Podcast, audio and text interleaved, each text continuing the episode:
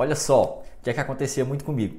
Você quer mudar de vida, você decidiu que vai estudar para concurso público, quer ter um, um salário maior, uma estabilidade, uma boa qualidade de vida, proporcionar algo melhor para sua família, para os seus pais, para os seus filhos, para o seu esposo, para a sua esposa, mas você não consegue colocar em prática. Você fica enrolando, começa e para no meio do caminho. Você fica literalmente o que nós chamamos hoje de procrastinando. Você não consegue colocar os seus sonhos em prática. Você não consegue colocar o que é preciso fazer para chegar lá.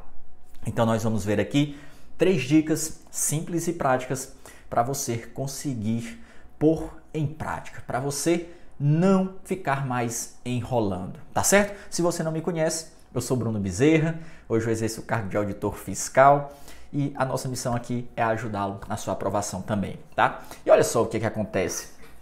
Geralmente, é, o que é, que é a procrastinação? É nós estarmos querendo fazer algo, no nosso caso aqui, eu quero estudar para concurso público, mas eu tô com a cabeça naquilo, mas na verdade eu estou fazendo outra coisa. Eu estou assistindo um Netflix, eu estou jogando videogame.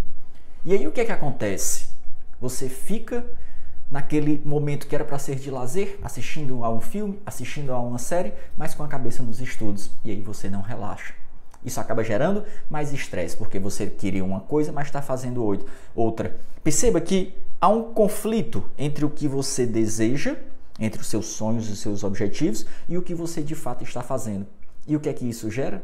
Ansiedade, estresse, sentimento de culpa e você acaba se martirizando, tá certo? Então, nós vamos ter que tomar algumas medidas para acabar com essa procrastinação. Por isso eu anotei aqui três dicas bacanas, três dicas importantes. Vamos começar pela número 3, tá? E aí, o que é que acontece? Essa dica número 3 ela é fundamental, é muito importante você entender isso. O nosso cérebro ele é preguiçoso. Nós, o nosso corpo é preparado para poupar energia. Se nós formos pensar aqui entre levantar para estudar às 6 da manhã ou dormir um pouco mais, o que é, que é melhor? Dormir um pouquinho mais. Você não gasta energia, é muito melhor. O que é que é melhor? 9 horas da noite, às vezes você já está cansado, chega do trabalho 7 da noite. É você chegar, tomar um banho, fazer ali uma comida e assistir um Netflix ou você ia estudar? É melhor você sentar ali com uma pipoca, ver um filme, assistir a uma série com a esposa, com os filhos. Isso não demanda energia, isso é mais prazeroso. O nosso cérebro é preguiçoso e ele gosta de coisas que trazem prazeres imediatos. Não tem jeito. E estudar agora não vai te trazer um retorno, um prazer imediato. O retorno só vem lá na frente.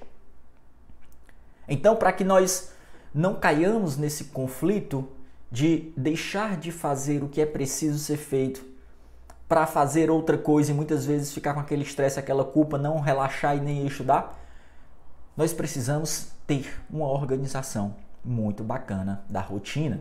Porque se você não tem uma rotina organizada, o que é que acontece? Você vai sendo guiado pelas espontaneidades. Muitas vezes você tem o dia todo para estudar. Conheço concurseiro que era para ser profissional. Só que ele não tem nem definido que horas ele acorda. E aí o que é que acontece?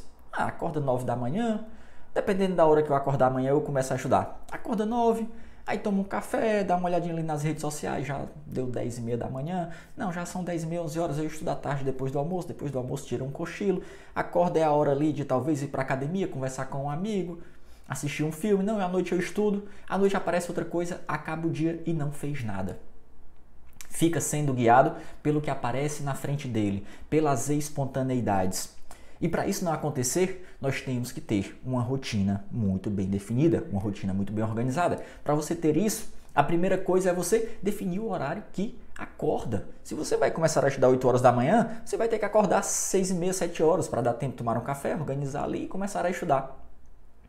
Muitas vezes quem trabalha consegue render mais do que quem não trabalha, porque a rotina já é mais ou menos organizada, tem que acordar, chegar à casa do trabalho naquele horário e a partir dali já começa, porque não tem tempo a perder. Então, essa organização de, de rotina, a definição de horários fixos, em que, em que momento você vai fazer cada coisa, deixar o menino no colégio, ir ao supermercado, em que horas que eu vou começar a estudar, isso é fundamental para você evitar a procrastinação.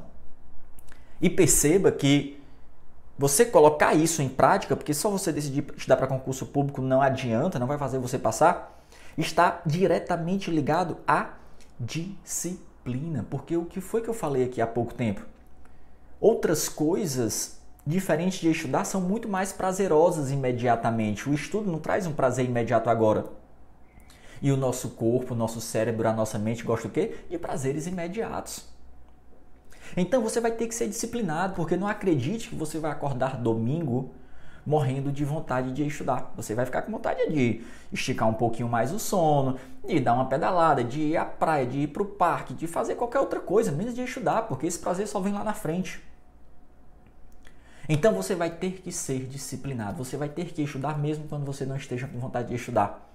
Você vai ter que dizer não para prazeres imediatos para poder dizer sim aos seus estudos, para ele te recompensar com um prazer mais grandioso lá na frente, a sua aprovação, a vida que você quer, a vida que você merece, tá certo? Então, essa é a nossa dica número 3, organização da rotina. Isso é fundamental.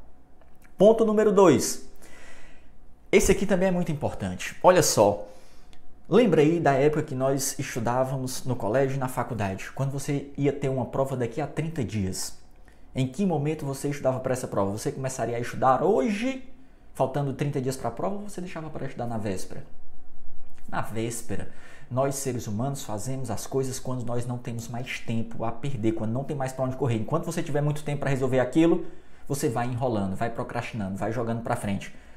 Então, se você recebe uma tarefa do seu chefe, ó, oh, eu quero essa planilha aqui daqui a sete dias pronta. Você, quando está no sexto, sexto dia, não tem mais para onde correr que você vai preparar aquilo. Por que é que isso acontece? Nós seres humanos, nós somos movidos pelo senso de urgência. Então, nos concursos públicos, não dá para você deixar para querer estudar no pós-edital, faltando dois meses, faltando um mês, faltando uma semana, na véspera da prova, não dá. Para você criar esse senso de urgência, é fundamental que você estabeleça metas de curto prazo. Essa é a nossa dica de número 2. Estabeleça metas diárias de estudos. Quantas horas você estuda por dia? Quantas horas você vai estudar por dia? Três horas? Três horas e meia? Na semana toda, vai dar quantas horas? 24 horas? 25 horas? Beleza, então só vou ter os meus momentos de lazer diários, aquela sériezinha que eu gosto de assistir, alguma coisa que eu gosto de fazer. É importante também você ter esses momentos para descansar a mente, para poder seguir a jornada. É uma jornada de médio e longo prazo. Depois que eu cumprir a minha meta diária. E na semana, aquele lazer maior, ali aos sábados, aos domingos, depois que eu cumprir a minha meta semanal. Estabeleça isso, metas diárias, metas de curto prazo, para você criar um senso de urgência e conseguir estudar todos os dias, semanalmente, tá certo? Esse foi o ponto número 2.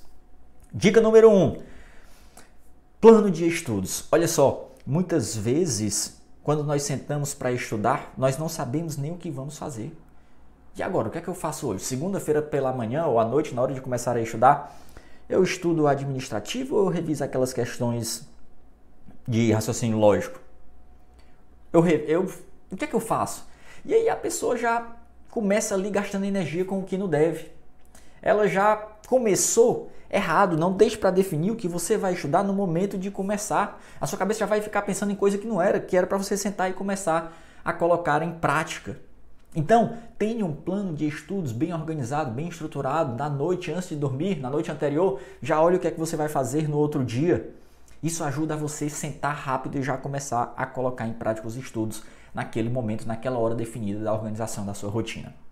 Então, com essas três dicas, organização da sua rotina, estabelecimento de, de metas de curto prazo e ter um plano bem estruturado, vão te ajudar a você deixar de ficar enrolando, deixar de ficar procrastinando e conseguir colocar em prática todos os seus estudos. Coloca isso em prática que eu garanto que vai ajudá-lo. Se gostou, deixa aí a sua curtida, deixa o seu like, compartilha isso com um amigo e segue nas redes sociais, Prof. Bruno Bezerra, no YouTube e no Instagram. Nós estamos aí para trazer dicas para você ser aprovado também. Um forte abraço e até a próxima. Valeu!